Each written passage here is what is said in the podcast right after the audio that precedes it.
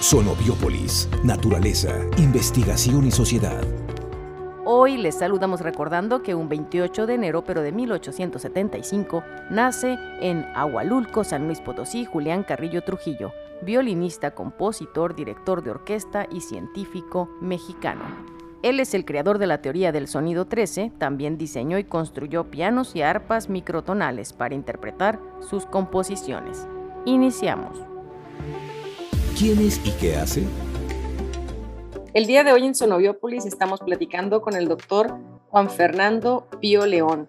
Cuénteme, ¿dónde está trabajando, doctor? Eh, pues yo soy egresado del, del doctorado Recursos Naturales del CIMNOR y actualmente estoy trabajando, eh, bueno, estoy como postdoctorante en el CIDIR IPN Unidad Durango. La investigación que estamos realizando es sobre plantas endémicas del estado de Sinaloa. Esto es plantas que se dan únicamente en la región.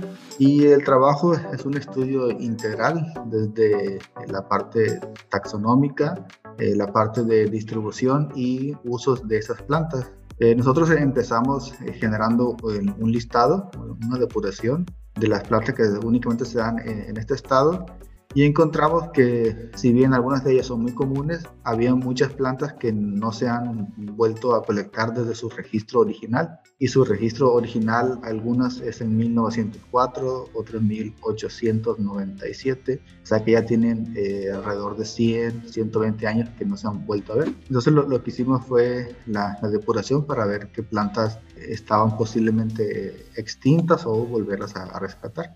Y la otra parte fue sobre eh, las plantas que tienen usos no botánicos o, usos eh, por las comunidades nativas. En este caso tenemos eh, una planta que es la, la pitaya roja de Sinaloa, Stenocerus martinesi, que es la planta silvestre que más se aprovecha desde el punto de vista alimenticio en la, la región. Por lo tanto, pues también es una planta que le da identidad. Y así tenemos una planta que se llama Aloisia nawiri, que esta planta también nada más se conocía del registro original en mil 1954 y ya no se había vuelto a ver. Y lo, eh, la peculiaridad era que en el registro original, quien la colectó, el botánico eh, Gentry, Howard Gentry, describió así de manera simple que se utilizaba eh, para preparar un té aromático. Eso nos motivó a buscarla. Y fuimos al sitio que la reportó Gentry y en, en una localidad que se llama Caimanero, Entrevistamos a algunas personas y para sorpresa de nosotros, las personas conocen la planta y eh, dos familias incluso la tienen cultivada en, sus huertos. ¿Por qué? Porque no, no solo es que la consuman como tesa, el, el, uso es aún vigente, sino que también la, han utilizado como remedio para eh, enfermedades respiratorias y ahora con lo de la pandemia del COVID, pues tomó una popularidad eh, sobresaliente.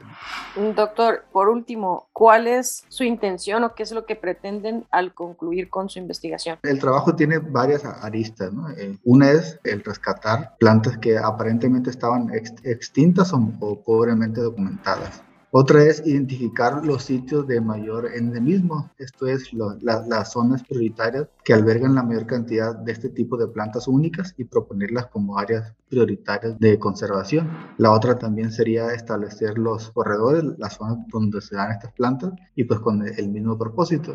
Y finalmente pues eh, resaltar lo que sería el patrimonio biocultural del Estado a través de las plantas, encontrar las plantas que serían más simbólicas y representativas para la región, tanto por su eh, eh, utilidad como por su peculiaridad de que únicamente se dan en la zona. Muchísimas gracias, doctor. Próximamente. El Centro de Investigaciones Biológicas del Noroeste, el Programa de Acercamiento de la Ciencia a la Educación y el Consejo Sudcaliforniano de Ciencia y Tecnología te invitan a celebrar el Día Internacional de la Mujer y la Niña en la Ciencia a través de la convocatoria Mi libro sobre científicas. Sé parte de este proyecto, un libro relatado e ilustrado por niñas y niños sobre sus científicas favoritas. Pueden participar todos aquellos niños y niñas inscritos en educación básica en la República Mexicana. Consulta la convocatoria en el enlace www.cibnor.gov.mx. El Centro de Investigaciones Biológicas del Noroeste, con la participación de los centros CONACIT, presentó Sonobiópolis, un espacio para la comunicación de la ciencia.